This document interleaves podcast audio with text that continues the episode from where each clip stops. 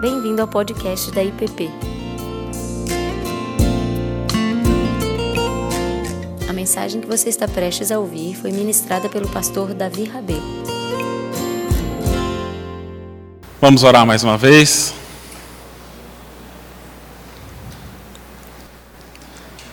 Pai, obrigado porque podemos estudar a tua palavra, meditar nela, que ela venha falar ao nosso coração, nos animar, nos despertar para ti mesmo, Pai, que possamos reconhecer a tua grande obra em nossas vidas e a partir disso ter uma vida transformada, Deus, com ações, com práticas, respondendo, Deus, ao teu chamado com alegria e fidelidade.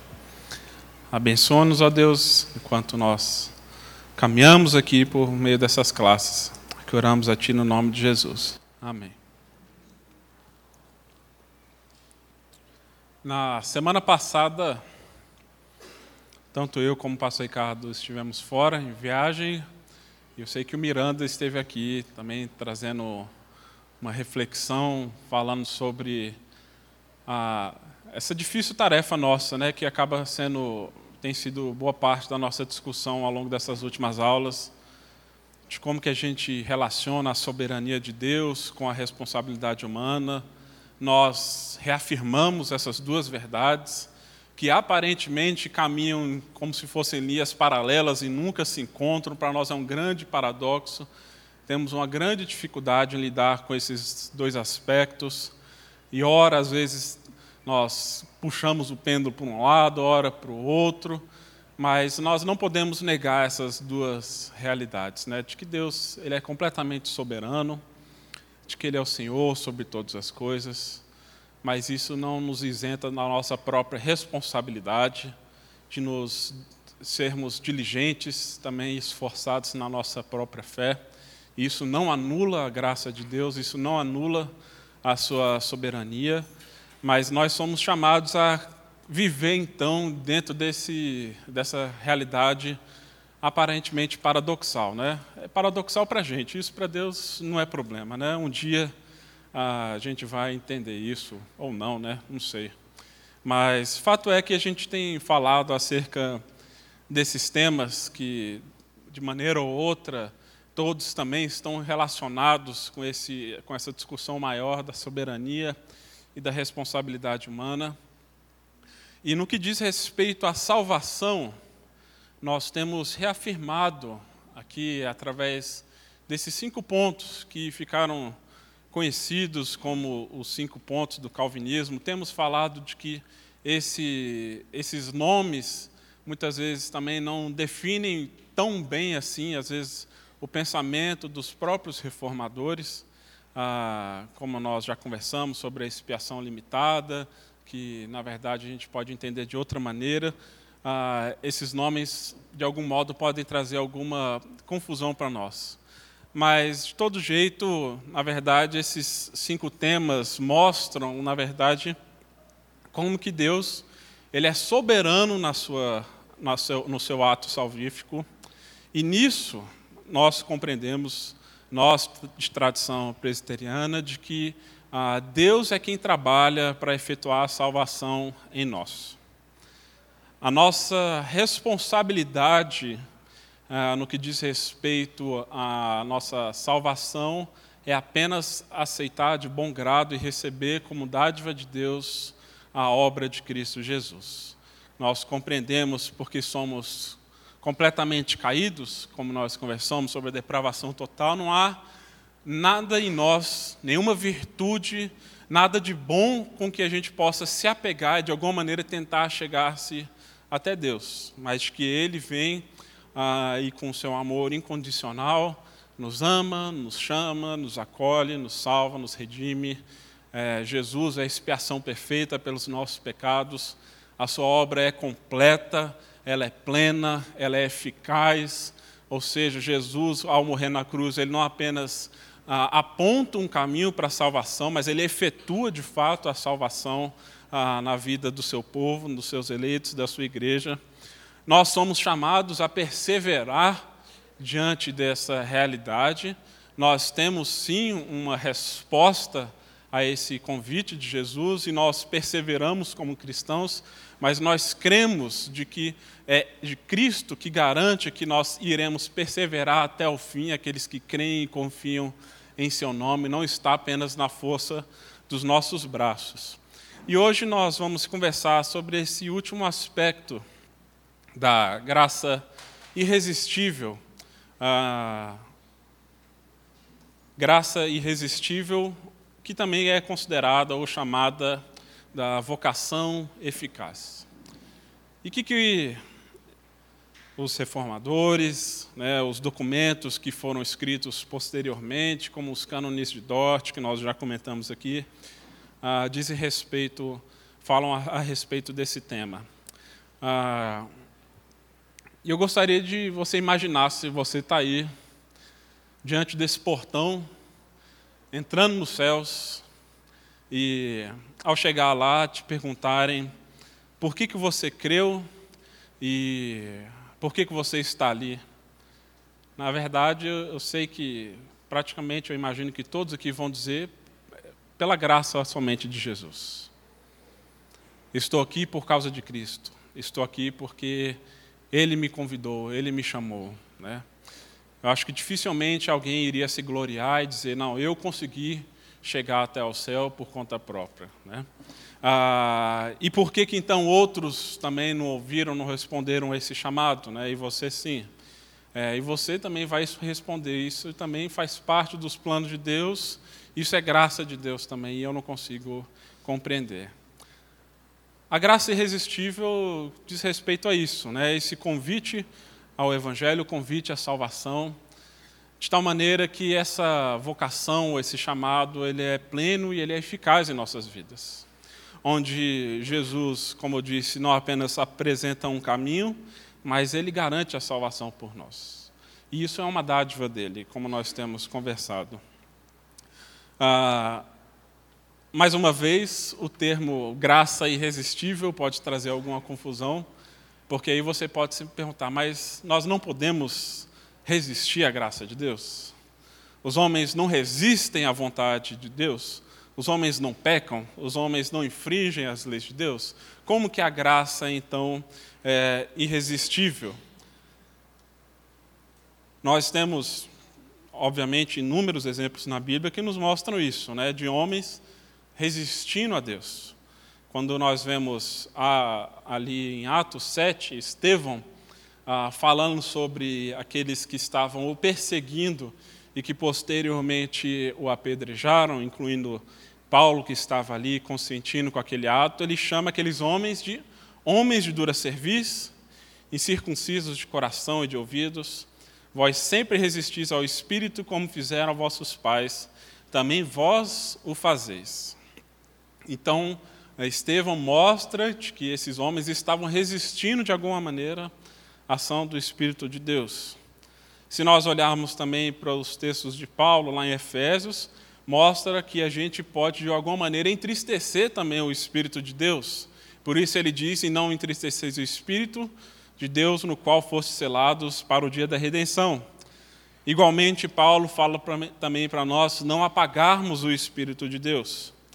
Se a gente olhar para a parábola do semeador, que Jesus conta lá em Mateus 13, nós vemos essa história onde Jesus lança sementes e, obviamente, ele fala de que há sementes que caem à beira do caminho e que são, acabam, acabam sendo pegas por pássaros. Há sementes que caem no solo rochoso e, por conta disso, acabam não produzindo raízes. Há sementes que começam a criar raízes e crescer, mas de repente são sufocadas por espinhos, pelas preocupações da vida. E há aquelas que caem no solo ah, fértil, e essas sim acabam dando frutos. E qual é a diferença entre elas? Né? Já que então, ah, de algum modo, há sementes que não vingam. Né? Como também nós vemos Jesus dizendo, logo na explicação dessa parábola porque o coração deste povo está endurecido. De mau grado ouviram com os ouvidos e fecharam os olhos, para não suceder que vejam com os olhos, ouçam com os ouvidos, entendam com o coração, se convertam e sejam por mim curados.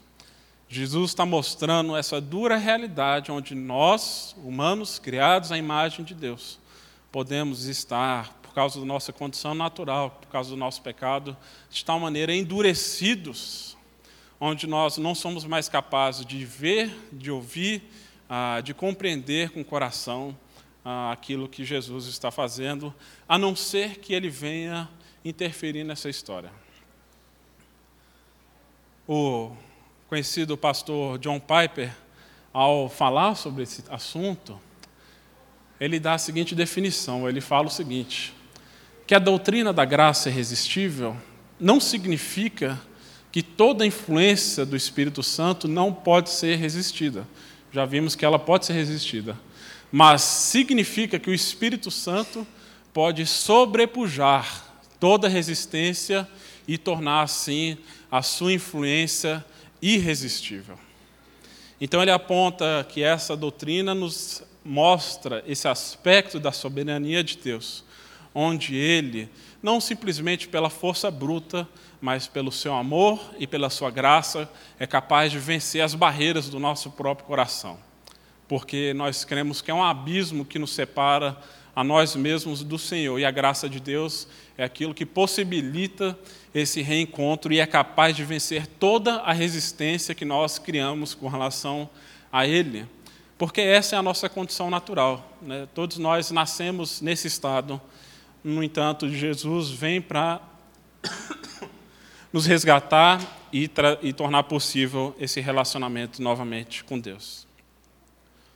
Um outro autor, que aí ele já prefere o termo da vocação eficaz, já que esse termo irresistível pode causar essa confusão, mostrando que o chamado de Cristo é plenamente eficaz, ele diz o seguinte: a menos que Deus, pelo seu Espírito, abra o coração do ouvinte, capacitando-o a crer, ele ou ela jamais poderá aceitar o convite do Evangelho.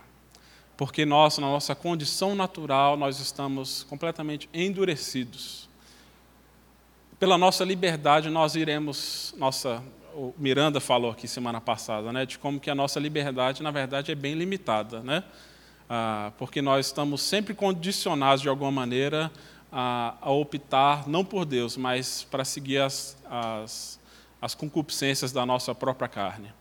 Então nós sempre iremos rejeitar o Evangelho, a não ser que Jesus venha nos chame de maneira eficaz, a não ser que Ele quebre a resistência, que Ele quebre essa barreira que há em nós. E por isso, então, esse mesmo autor ele fala o seguinte: que pedir às pessoas que são, por natureza, espiritualmente mortos, hostis a Deus, incapazes de entender as coisas do Espírito de Deus, e incapazes de se submeter à lei de Deus, que respondam favoravelmente ao convite para arrepender-se dos pecados e crer em Cristo, é como pedir a uma mulher totalmente surda que responda a uma pergunta ou um cego que leia um recado. Ou seja, falar para uma pessoa que ela deve responder o chamado de Cristo sem que Cristo ah, esteja já atuando no coração dela, na verdade, é algo que não vai fazer nenhum sentido, porque o coração dela está completamente fechado, e a não ser que Cristo, então, abra essa porta, ela não será capaz de responder a esse convite, a esse chamado. Por isso, então, nós podemos sintetizadamente chamar a vocação de eficaz dessa ação soberana de Deus, por meio do Espírito Santo, pelo qual ele habilita o ouvinte do convite do Evangelho a responder ao apelo em arrependimento, fé e obediência. Vejam que a, essa ideia de que somente Cristo é capaz de nos reconectar com o Senhor, não nos isenta a responsabilidade de responder a esse convite com fé, com arrependimento e com obediência. Se não há obediência, se não há frutos de arrependimento, como nós vemos a João Batista exortando os seus ouvintes quando ele começa a fazer o batismo, sem que haja demonstrações e sinais claros de mudança de vida, esse chamado não aconteceu. Porque quando ele acontece, de fato, de maneira eficaz, produz mudança de vida, produz mudança de caráter, produz em nós o desejo pela santidade, produz em nós o desejo pela obediência à lei do Senhor, e não pela negligência da mesma. Porque nós vemos, por exemplo, Paulo escrevendo aos Coríntios e exortando aqueles irmãos, porque eles agora entendiam que estavam debaixo da graça, ah, acertadamente. No entanto, eles achavam que a graça era uma desculpa para viverem de qualquer maneira. Uma vez que eu sou salvo, serei sempre salvo, e nada que eu faça vai mudar isso. E por conta disso, eles estavam se entregando a toda sorte de prazeres e paixões. Tanto que chega ao absurdo de um homem estar se deitando, tendo relações sexuais com a sua madrasta e se orgulhando disso. Na verdade, a igreja inteira estava se orgulhando disso, porque estavam percebendo: olha, como a graça de Deus é boa, a gente pode fazer até essas coisas e não vai acontecer nada. Aí por isso Paulo escreve: é, tudo me é lícito, mas nem tudo convém. E ele pega pesado com esses que estão abusando da graça de Deus, porque mostra que eles não estão compreendendo o que é a graça. É, nós falamos aqui sobre a graça barata, né? A, a graça ela é dada gratuitamente, obviamente, é um dom de Deus, a salvação é um dom de Deus para nós. Mas essa graça custou um alto preço, custou o sangue de Jesus. E por conta disso, não podemos baratear essa graça, não podemos, de alguma maneira, banalizá-la, achar que isso, de algum modo, é uma desculpa para a gente poder viver, então, é, de maneira irresponsável. Ah, Paulo, ele pega bem pesado com aqueles que estavam vivendo assim lá na igreja de Corinto. E eu creio que nós também devemos nos cuidar toda vez que a gente ouve discursos, ah, eu vivo pela graça e ninguém pode me julgar, só Deus pode me julgar. É, cuidado, cuidado, porque de repente é uma graça barata que você esteja buscando, uma graça barata que está vivendo, e na verdade não é isso que a graça faz conosco a graça produz em nós mudança, mudanças substanciais, porque essa graça ela é irresistível e por ela ser irresistível, ela vai provocar em nós realmente transformação de vida. Agora, vamos dar uma olhada em alguns textos aqui da Bíblia que nos ajudam a compreender como que essa graça ela age de maneira irresistível, de que modo também essa vocação atua em nós de maneira eficaz. Daniel capítulo 4.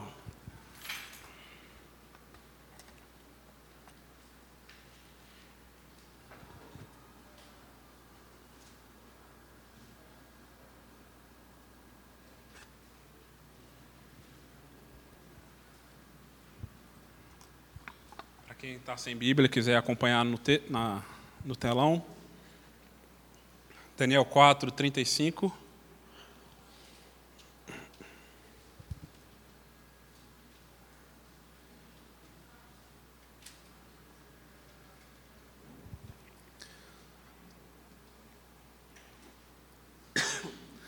Todos os moradores da terra são por ele reputados em nada.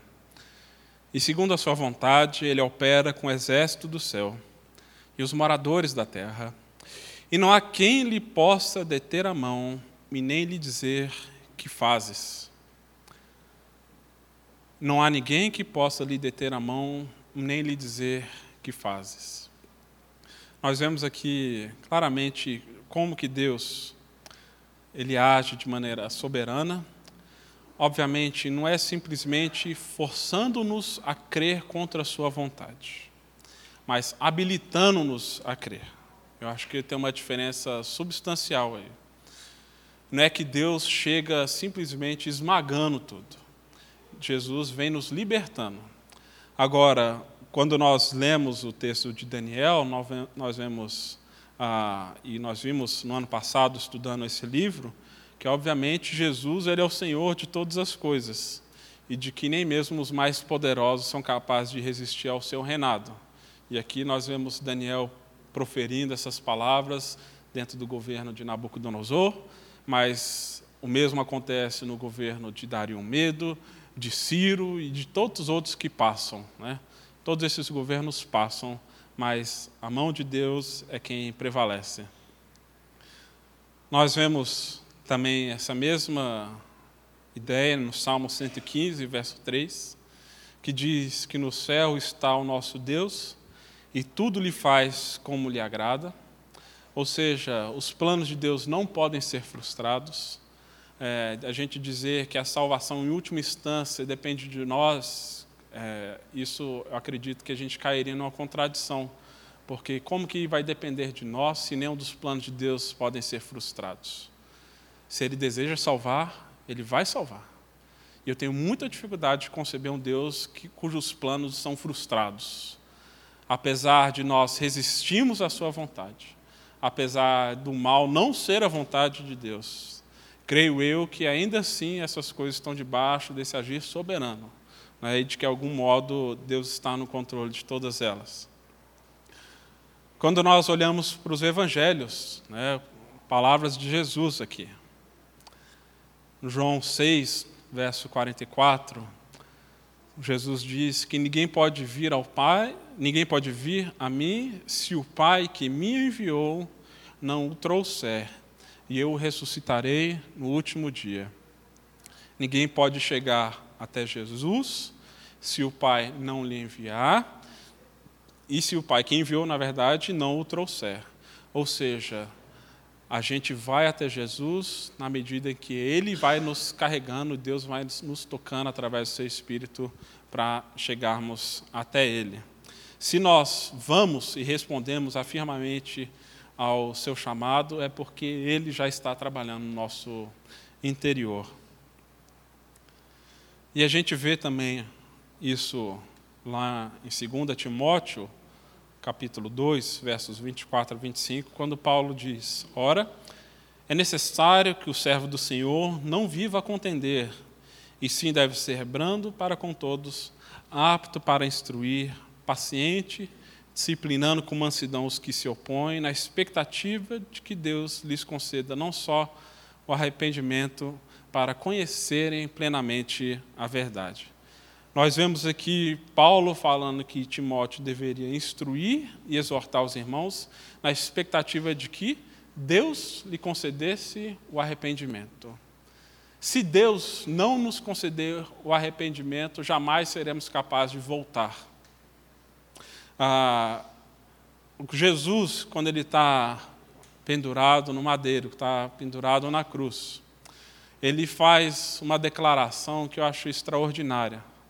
Uma das suas primeiras expressões quando ele está ali crucificado é: Pai, perdoa-lhes, porque não sabem o que fazem. Jesus está oferecendo perdão a quem não o conhece, e mais, oferecendo perdão para aqueles que mentiram, para aqueles que o ofenderam, o esbofetearam, o traíram, o crucificaram e estão ali o matando. Antes desses homens terem qualquer consciência do mal que estão fazendo, Jesus lhes oferece perdão. E nós cremos que é apenas através dessa compreensão que Deus já nos perdoou que nós podemos nos arrepender. Não é o nosso arrependimento que vai gerar em Deus o sentimento e a vontade dele nos perdoar, mas é a certeza de que já fomos perdoados, não importa o mal que já fizemos, que nós temos a certeza do perdão de Deus. Por isso nosso coração se quebranta diante dessa graça. Por isso nosso coração se quebra, porque a gente vê que mesmo a gente tendo feito todo o mal, assim como esses homens fizeram a Jesus, né? A gente não crucificou Jesus, mas os nossos pecados estão ali do mesmo jeito. E se a gente olhar para a nossa própria vida, para a nossa história, nós vamos perceber que também não tem nada em nós assim que realmente é, fosse digno de ser aceito por Deus. Mas uma vez que a gente compreende que Jesus, mesmo nós sendo inimigos de Deus, Ele oferece Sua graça, oferece seu perdão. Isso nos dá a possibilidade de mudança, de arrependimento real. Não porque a gente tem medo do inferno, mas nós cremos que Jesus já nos oferece a salvação e a possibilidade de perdão. Ah, os cânones de Dort são esses documentos doutrinários que foram escritos pelas igrejas reformadas na Holanda, né? É, nós já falamos sobre eles. Eles falam desse tema da seguinte maneira: de que os eleitos, os quais Deus escolheu desde a eternidade, ainda que não, ainda que pela sua natureza não mereçam nem mais nem menos que os outros, e estejam juntamente com eles envolvidos em comum miséria, Deus decretou concedê-los a Cristo para os salvar eficazmente e vocacioná-los e trazê-los pela sua comunhão, pela palavra e pelo Espírito. Não somos mais nem menos do que os outros, povo de Deus. Ninguém é salvo pela sua teologia, ninguém é salvo pela sua capacidade intelectual, pelo seu currículo acadêmico, currículo espiritual, pelos cargos que ocupou. Ninguém é salvo por crer nos cinco pontos do calvinismo, ninguém também deixa de ser salvo porque não crê. É, nós somos salvos pela graça. Né? Nós somos salvos porque Cristo decidiu interferir na nossa própria existência e eficazmente nos vocaciona, nos chama e nos traz para a comunhão. Um estudo de caso, para a gente poder compreender melhor essas coisas. Né? A gente fica só falando aqui de doutrina, termos e tal. É um pouco de história que acho que nos ajuda a, compreender melhor. Atos 8.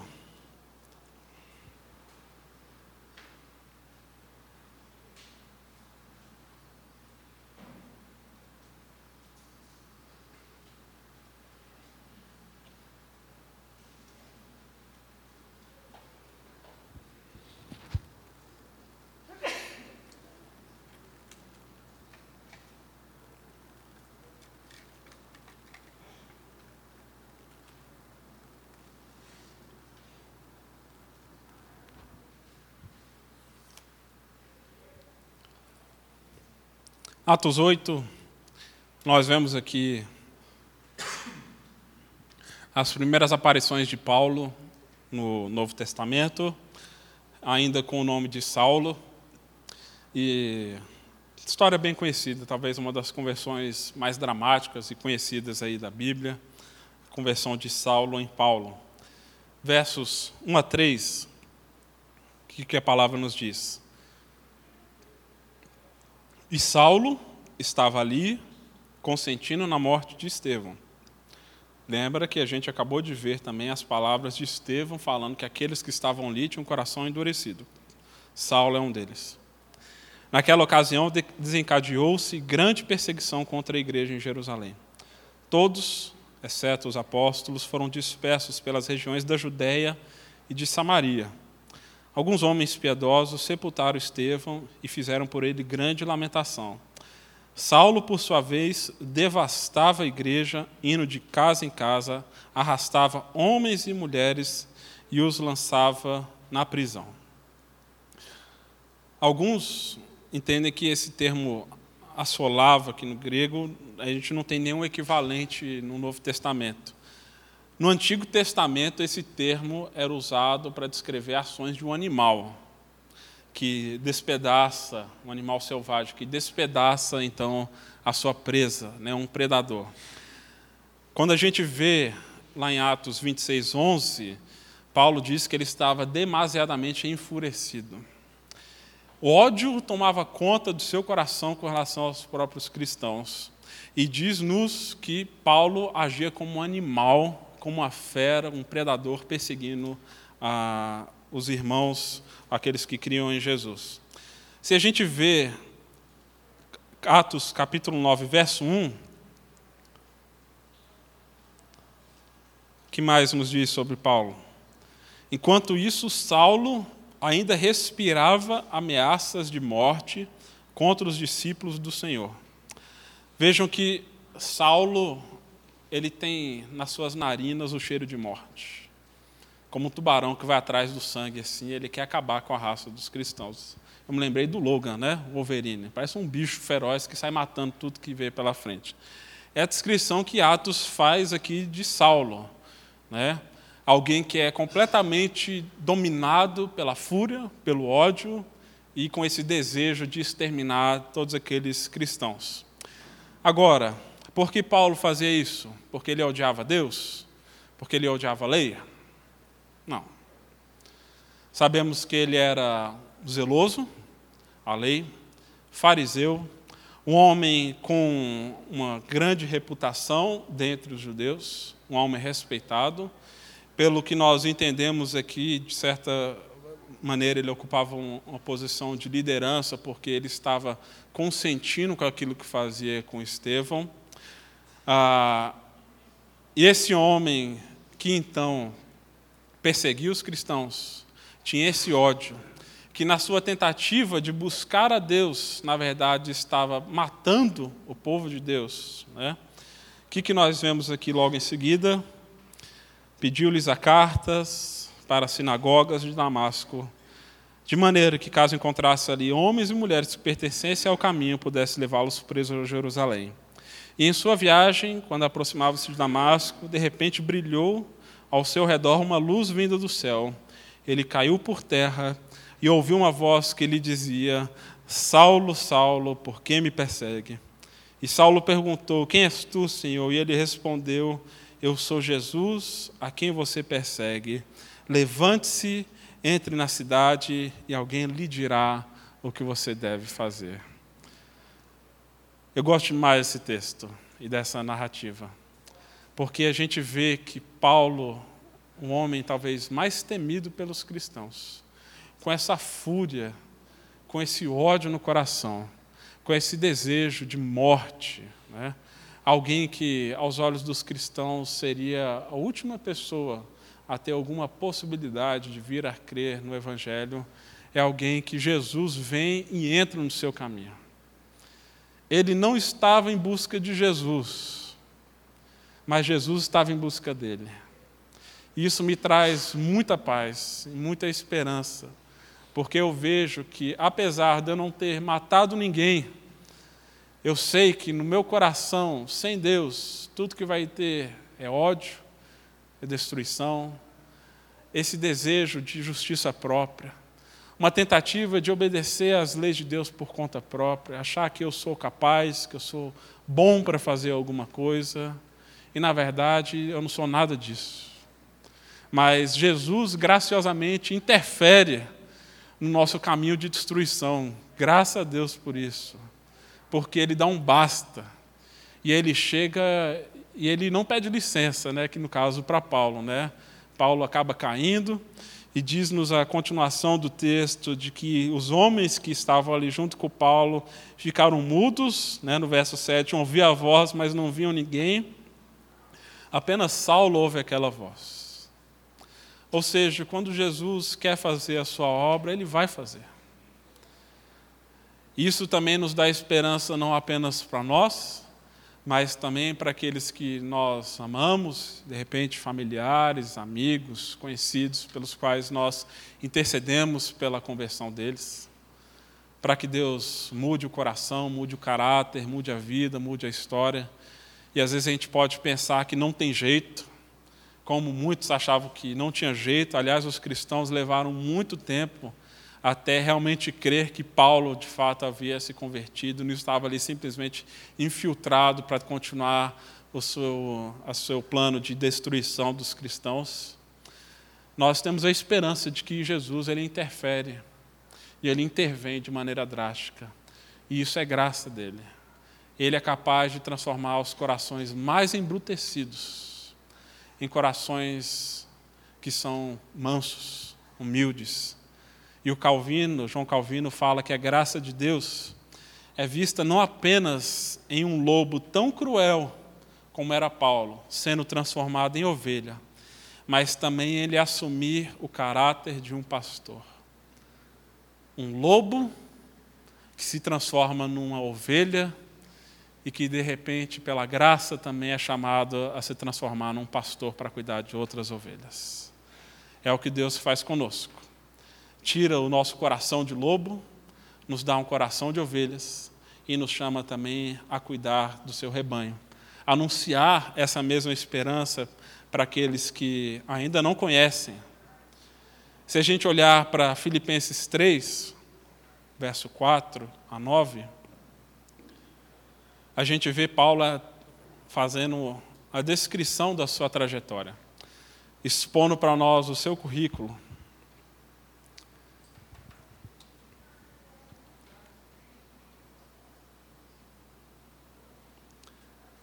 Quando ele diz: Bem que eu poderia confiar também na carne. Se qualquer outro pensa que pode confiar na carne, eu ainda mais. Circuncidado ao oitavo dia, da linhagem de Israel, da tribo de Benjamim, hebreus de hebreus, quanto à lei fariseu, quanto ao zelo perseguidor da igreja, quanto à justiça que há na lei, irrepreensível.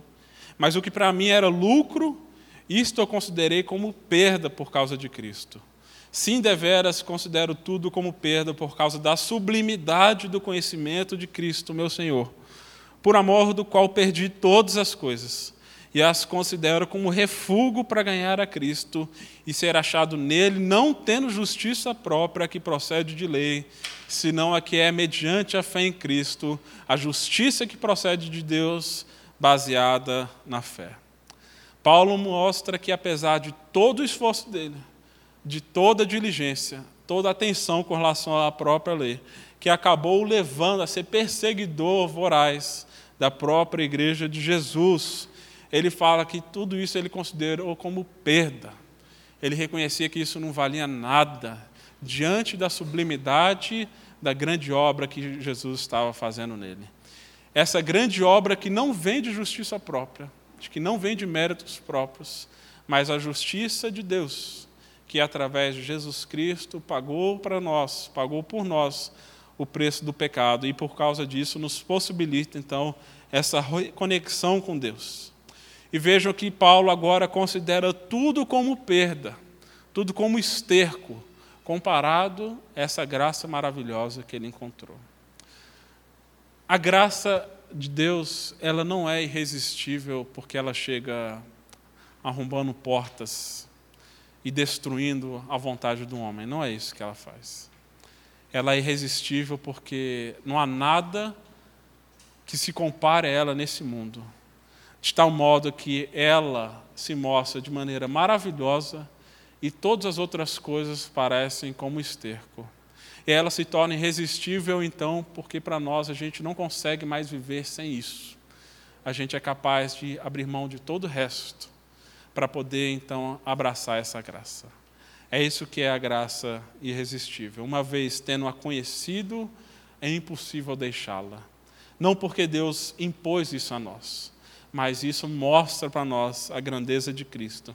E comparado a Cristo, todas as obras da nossa carne são como refogo, como diz Paulo. Todo o nosso esforço, na verdade, é inútil, é apenas adubo, se Cristo não vier interferir na nossa história e na nossa trajetória.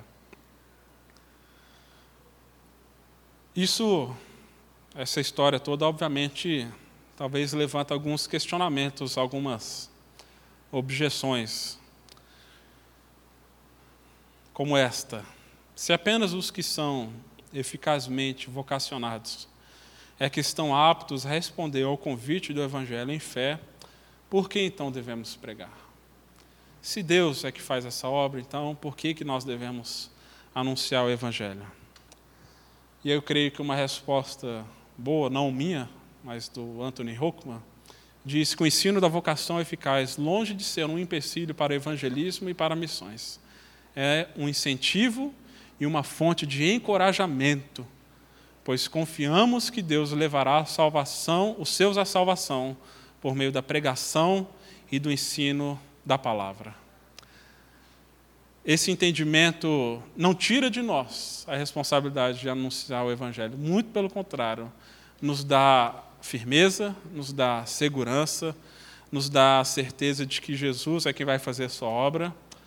Mas o próprio apóstolo Paulo, em Romanos 10, 14, ele nos pergunta: Como, porém, invocarão aquele a quem não creram? E como crerão naquele de quem nada ouviram? E como crerão naquele e como ouvirão se não há quem pregue? Só é possível crer se for anunciado. Isso não tira de nós a responsabilidade de anunciar o Evangelho, seja para os nossos colegas, familiares, amigos, mas nós podemos fazer isso com essa certeza de que o chamado de Cristo ele é eficaz e sua graça é irresistível. Outra objeção muitas vezes levantada. O ensino da vocação eficaz não põe nas mãos dos incrédulos uma arma com que se desculpar por não terem aceitado o Evangelho, culpando a Deus pela sua própria descrença?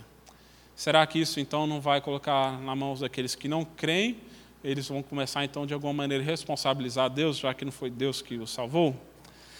Se a gente vê, por exemplo, lá em, em Mateus 23, 37, aquele episódio onde Jesus está acima do monte olhando para Jerusalém, o que, que o texto diz?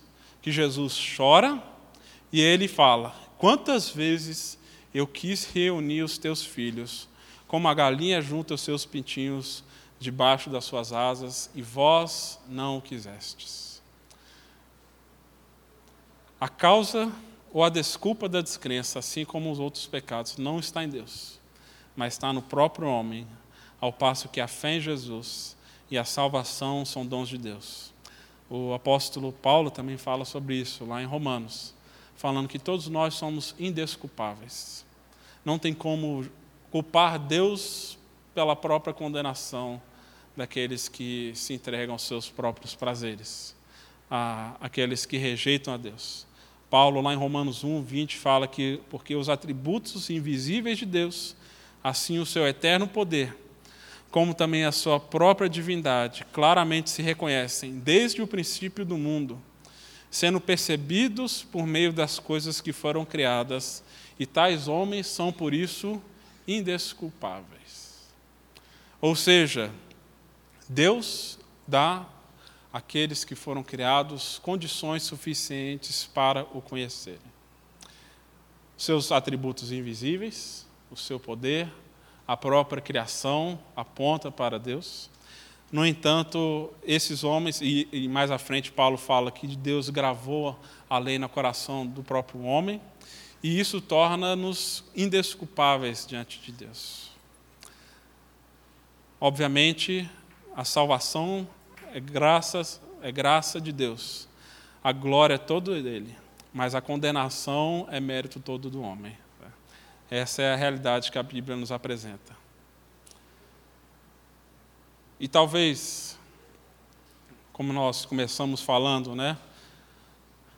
A vocação eficaz não viola o paradoxo, então, da soberania divina e da responsabilidade humana descrita nas Escrituras. Ensino de que Jesus eficazmente salva, isso não violaria então esse paradoxo? E esse mesmo autor, autor que eu citei, o Huckman, ele fala que isso depende da antropologia de cada um, ou seja, a maneira como cada um vê o estado natural do homem após a queda. Então a resposta para isso vai depender de como que você enxerga a, a, o homem mediante a queda. Faltou um U aí. É neutralidade moral e espiritual. Se você acha que um homem é neutro, ou seja, ele não é inclinado nem para o bem nem para o mal e que ele pode escolher, na verdade, você pensa que de repente talvez um homem não precisaria de regeneração. Se é esse é o pensamento que a gente tem, de que um homem é neutro, moralmente espiritualmente falando, não precisaríamos de Jesus. Né? Por que, que então a gente é, precisa de Cristo se a gente é capaz de optar pelo bem e optar por Deus? Então, se essa for a condição do homem, então a gente não precisa de regeneração e essa história de vocação não faz sentido algum. Se a gente entende que o homem, após caído, está enfermo apenas, espiritualmente ou moralmente falando, que o pecado é apenas uma doença, nós estamos, na verdade, dizendo que somos capazes de reconhecer por, por conta própria esse chamado de Deus. Se o pecado é uma doença, a gente sabe onde é o remédio e a gente simplesmente deixa o remédio ser aplicado em nós. Ou seja, de alguma maneira a coisa está ruim, mas não está tão ruim assim. Né? Se a gente crê que o homem é parcialmente depravado, nós vamos reconhecer sim que precisamos da graça de Deus, mas de alguma maneira ainda conseguimos colaborar com Ele e de alguma maneira colaborar com a Sua própria graça. Agora, meu entendimento é de que, por causa do pecado, nós não estamos nem neutros, nem enfermos e nem parcialmente corrompidos. A Bíblia fala que nós estamos totalmente mortos. Se a gente vê Efésios 2, abram comigo, Efésios 2, 1 a 5.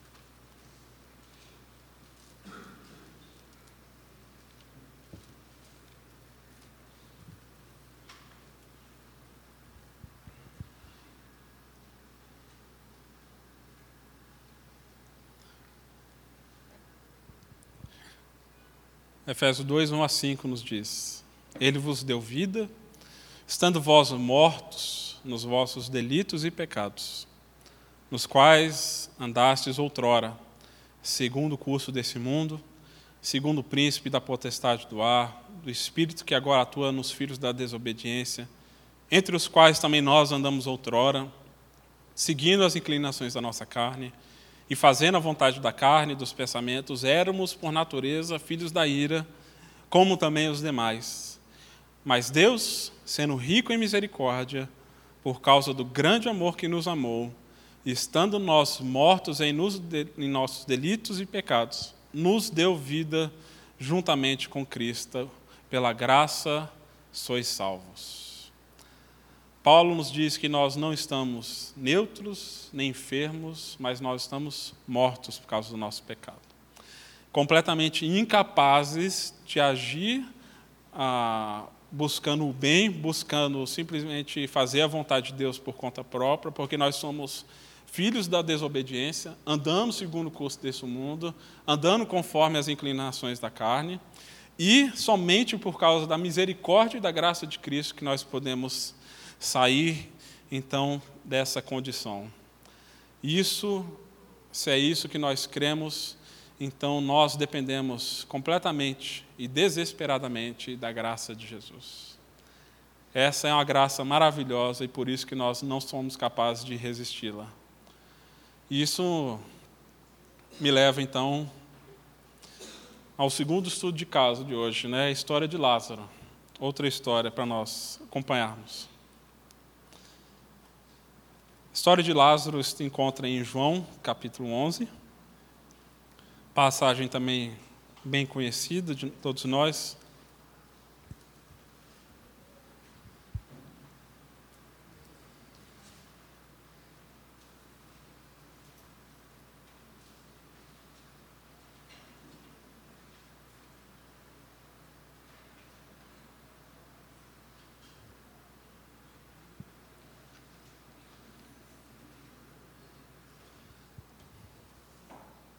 João 11 não conta essa história de Lázaro.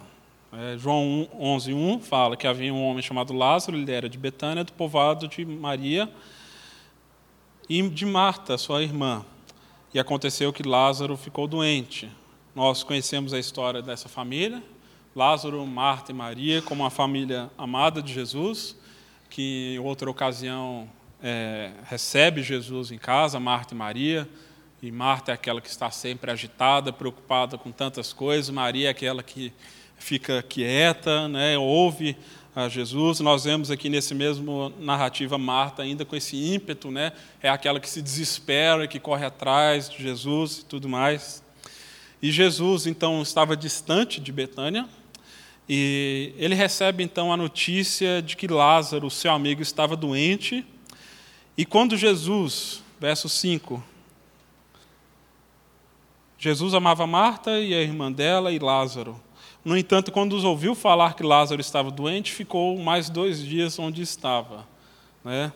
Parece uma contradição. Né? Jesus amava, mas tendo a notícia da doença, ele ficou mais uns dois dias. Né?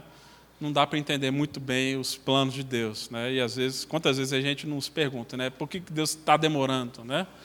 Sabe que está doente e fica mais dois dias, né? Ah, mas aqui nós vemos logo em seguida também Jesus falando que essa doença não era para a morte, e sim para a glória de Deus. Ou seja, nem mesmo essas circunstâncias da vida fogem do seu controle. E aí ele recebe a notícia, verso 14: Lázaro morreu, e para o bem de vocês estou contente por não ter estado lá. Jesus está feliz porque nem ele nem os discípulos estavam lá, para que vocês creiam. Mas vamos até ele, disse Jesus. E aí os discípulos vão em frente. E Tomé aqui, que muitas vezes é conhecido como o, o incrédulo, na verdade, no verso 16, fala: vamos junto, porque a gente vai lá morrer junto com ele. É, a gente não vai fugir dessa, dessa confusão, não, porque os discípulos já estavam sendo perseguidos. Aí aqui Jesus encontra-se, então, passados quatro dias que Lázaro estava morto, encontra-se com essa família. E Jesus, então, ao se encontrar com Marta, que vai desesperado até Jesus, verso 23, disse: O seu irmão vai ressuscitar. E Marta entende que Jesus está falando, dizendo: Eu sei que ele vai ressuscitar na ressurreição no último dia. Ou seja, eu sei que um dia ele vai ressuscitar, mas Jesus estava querendo mostrar que seria naquele momento. E ele diz: Eu sou a ressurreição, é a vida, e aquele que crê em mim, ainda que morra, viverá. E quem vive e crê em mim não morrerá eternamente. Você crê nisso? pergunta ele. E aí a conversa segue e Marta afirma que crê em Jesus. Jesus então é levado, pede então para que Lázaro seja, oh, Lázaro não, que ele seja levado até a tumba de Lázaro. Verso 34, perguntou: Onde o colocaram? perguntou ele. Vem ver o Senhor, responderam eles. Verso 35, Jesus chorou. Mas os discípulos disseram: Vejam como ele o amava. Uma pausa aqui.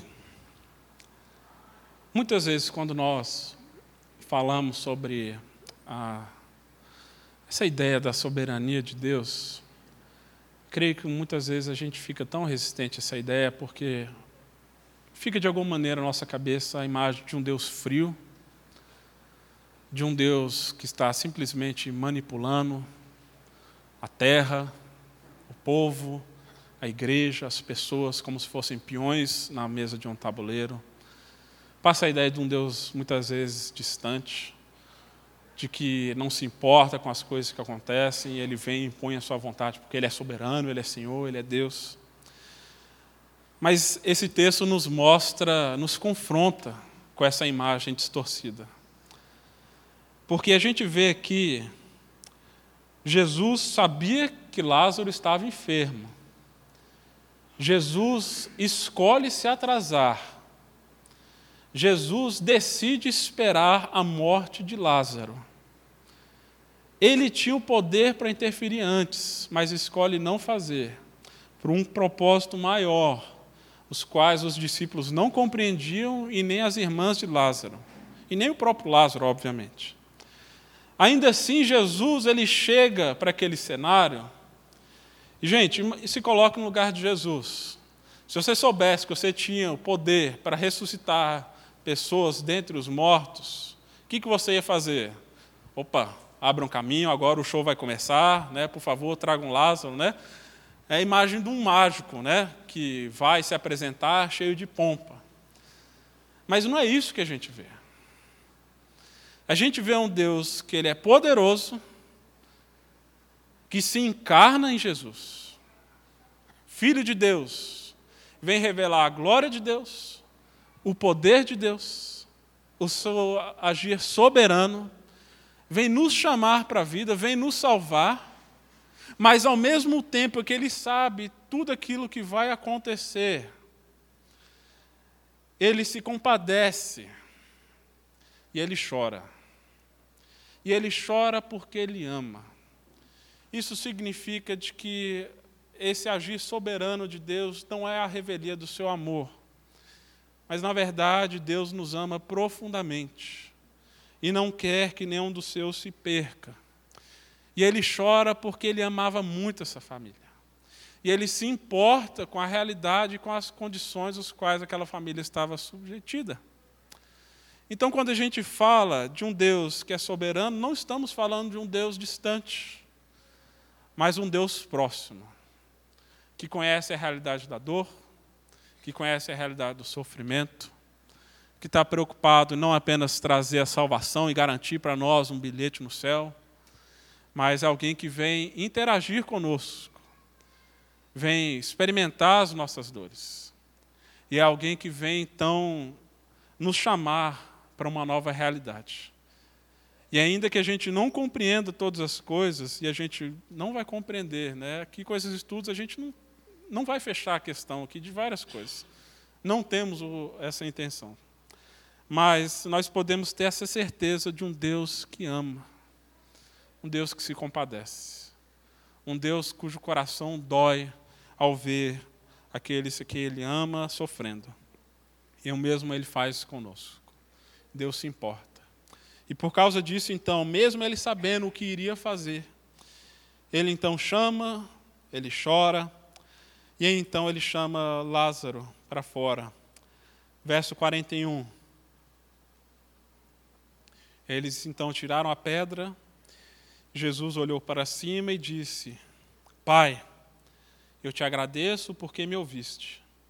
E eu sei que sempre me ouves, mas disse isso por causa do povo que está aqui, para que creia que tu me enviaste. Jesus não está fazendo aqui simplesmente um show de pirotecnia, mas um milagre tem um propósito maior de levar outros a crerem também no seu evangelho e entender de que Jesus vem nos chamar para a vida. E depois, verso 43, depois de dizer isso, Jesus bradou em alta voz: Lázaro, vem para fora. E o morto saiu com as mãos e os pés envolvidos com faixas de linho, e o rosto envolvido em um sangue. Disse-lhe Jesus: Tirem as faixas dele e deixem-no ir. Eu creio que essa história, para mim, é uma das que nos ajuda melhor a compreender, que me ajuda melhor a compreender esse agir de Deus na nossa vida. Onde, mesmo nós estando mortos em nossos delitos e pecados, coração endurecido, embrutecido muitas vezes. Jesus se compadece de nós. Jesus chora, Jesus lamenta, mas Jesus nos chama para fora. E Jesus manda Lázaro sair da sepultura, manda Lázaro sair do sepulcro. E nós, da mesma maneira, somos chamados por Deus, chamados por Cristo a sair da sepultura do nosso pecado. O salário do pecado é a morte, mas o dom gratuito de Deus é a vida eterna. O presente de Deus é esse chamado, esse chamado que ele é eficaz. Por isso que Lázaro sai, porque nem mesmo a morte pode resistir ao comando de Jesus. Nem mesmo a morte pode impedir com que os planos de Deus sejam realizados. Não foi isso que impediu Jesus de cumprir a sua missão, e não vai ser isso também que vai nos separar do próprio amor de Deus. Por isso nós cremos que a graça de Deus, ela é irresistível porque ela é mais poderosa do que a própria morte. E isso, obviamente, significa que ela é mais poderosa do que os nossos próprios pecados, do que as nossas próprias tentações, do que o nosso próprio passado, aquilo com a qual nós lutamos com vícios, a graça de Deus é mais, poderosa, é mais poderosa do que todas essas coisas. E somente a voz de Jesus nos chamando para fora da sepultura é que nós podemos ter, experimentar uma vida plena, uma vida liberta, sem essas amarras, sem aquilo que nos prende, assim como aconteceu com Lázaro. E nós só buscamos a Deus, nós vamos ao seu encontro porque Cristo primeiro veio nos chamar e nos tirar dessa sepultura. E por conta disso, obviamente, só nos resta dar louvor e glória a Jesus pela nossa salvação, onde nós não encontramos mérito nenhum em nós mesmos, mas apenas nesse chamado de Jesus que diz: vem para fora, sai da sepultura, sai da morte. Porque é Ele que nos ama, nos chama, nos capacita a crer obviamente nos santifica e agora nos insere nesse processo de santificação que somos responsáveis por ele. Ele não anula nossas faculdades mentais e espirituais através desse chamado, pelo contrário, os torna plenos. Nós estamos completamente cegos se não for esse chamado e esse agir dele, nós estamos mortos, não apenas enfermos ou confusos. E uma vez chamados por Ele, salvos por Ele, nós cremos, como Paulo fala lá em Romanos 8, que nada pode nos separar do seu amor. Nem anjos, nem principados, nem homens, nem criatura nenhuma, nem morte, nada nesse mundo pode nos roubar das suas mãos. Nada pode nos separar do amor de Deus porque o seu chamado é pleno, seu chamado é plenamente eficaz em nossas vidas. Isso nos dá segurança, isso nos garante que iremos perseverar, não apenas pelo nosso próprio esforço, mas porque Deus está conosco. E eu li a história de um homem que procura ajuda de um pastor, e ele diz: Pastor, eu não sei se eu tenho fé suficiente. Eu não sei se eu vou dar conta de continuar orando de perseverar. A minha fé é pequena, minhas orações são insignificantes. E eu não sei se eu vou conseguir continuar segurando na mão de Deus. E esse pastor então responde para ele sabiamente: não é a força da nossa mão segurando na mão dele que vai nos garantir a vida, mas a força da sua mão que segura na nossa. E essa é a nossa segurança porque não somos nós apenas que estamos segurando na mão de Deus. Deus está com a sua mão segurando na nossa. E nada pode nos roubar das suas mãos. Essa é a segurança do cristão. Por isso a gente não precisa temer a morte, a gente não precisa temer ah, tantas tragédias que muitas vezes vêm, e que apesar da confusão, da tristeza, da angústia que essas coisas causam, nós podemos ter essa certeza que Jesus é aquele que nos salva, que nos ama, que chora conosco, mesmo sabendo o fim da história, e que nos habilita então a vivermos eternamente com Ele. Que isso nos inspire a viver de maneira em paz com Ele, confiada, de maneira esperançosa, apesar da loucura desse mundo, apesar da loucura da nossa própria nação, dos dias turbulentos que nós vivemos, apesar do nosso próprio pecado, das nossas próprias fragilidades, nós temos a certeza que Jesus nos chama. E se você ouviu a sua voz, se você respondeu a Ele, nada pode te tirar das mãos dele. Que isso nos dê também segurança para a proclamação, para a pregação desse Evangelho, que não deve ser limitado a um determinado tipo de gente. O Evangelho é anunciado para todas as nações, para todas as culturas, para todas as línguas. Como eu disse no outro dia, quem são os eleitos de Deus, o povo de Deus, isso não cabe a nós. Decidir, escolher, pensar, nosso chamado é pregar o Evangelho, é pregar essa mensagem de Jesus. E que Jesus nos ajude a crer confiar cada vez mais na Sua graça, que isso nos ajude a caminhar de maneira santa, de maneira irrepreensível diante dEle, entendendo o valor dessa graça. Amém? Perguntas? Dúvidas? Walter, o microfone vai chegar. Tenha fé.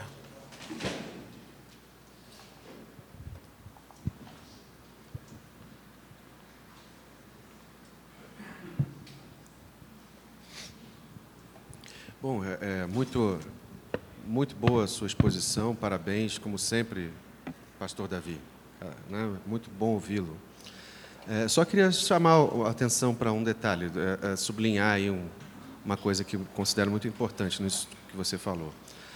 É esse versículo aí, Jesus chorou. Né? Você também mencionou lá como Jesus, no, no Monte das Oliveiras, ele olha para Jerusalém e ele, e ele também chora, né? ele, ele lamenta por, pela cidade muitas vezes ter rejeitado a graça de Deus e tudo mais. E no caso de Lázaro, novamente você vê Jesus chorando. Né? E você também mencionou um outro versículo que diz que nada nos separa do amor de Deus. É, o versículo, no texto de Paulo lá né, aos Romanos. E eu penso que muitas vezes uh, as pessoas se perdem em, em, intelectualismos, em racionalismo, em discussões teológicas, né? ainda que seja interessante, eu gosto, eu gosto de ouvir, mas esquecem do, do coração da coisa. E o coração é esse, né? É ter um coração de carne. Deus diz lá que tiraria do povo o coração de pedra e daria um coração capaz de sentir, capaz de viver a lei do Senhor, capaz de amar. Né? Também a gente vê lá que um dos um dos sinais dos, dos fins, do, do, fim dos tempos seria de que as pessoas eh, que o, que o, que o amor esfriaria no coração das pessoas.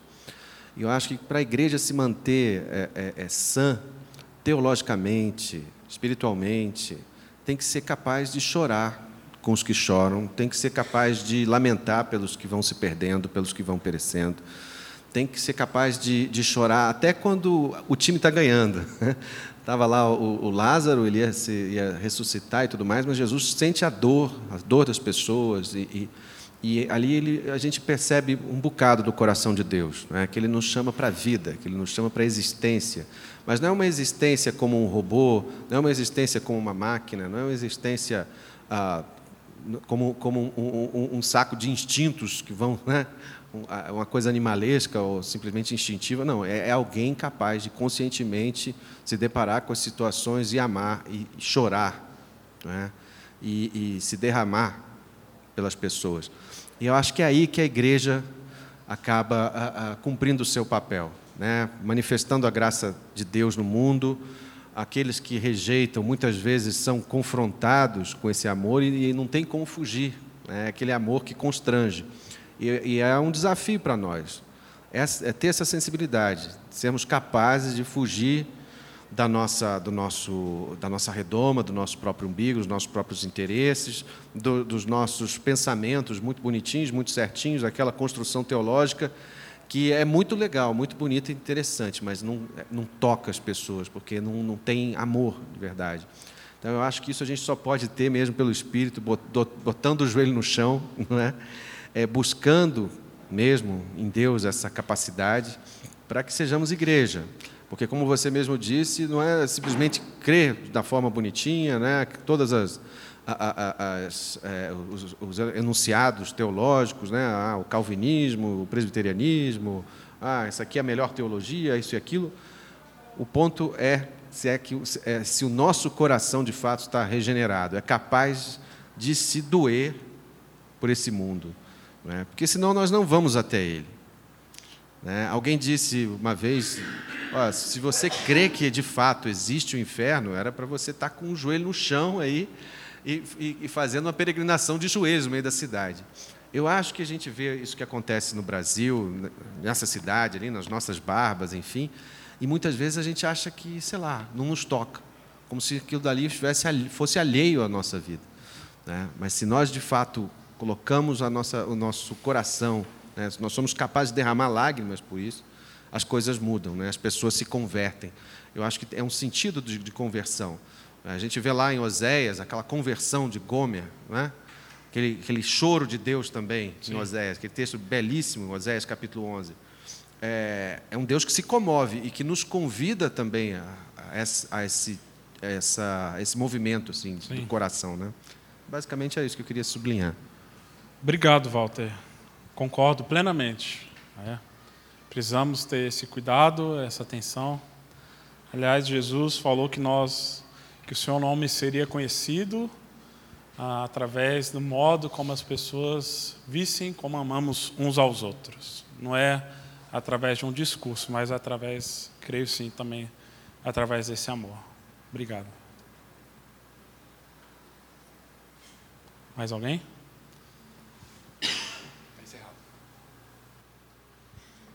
Vamos orar então? Você acabou de ouvir o podcast da IPP. Para saber mais, acesse nossa página em www.ippdf.com.br.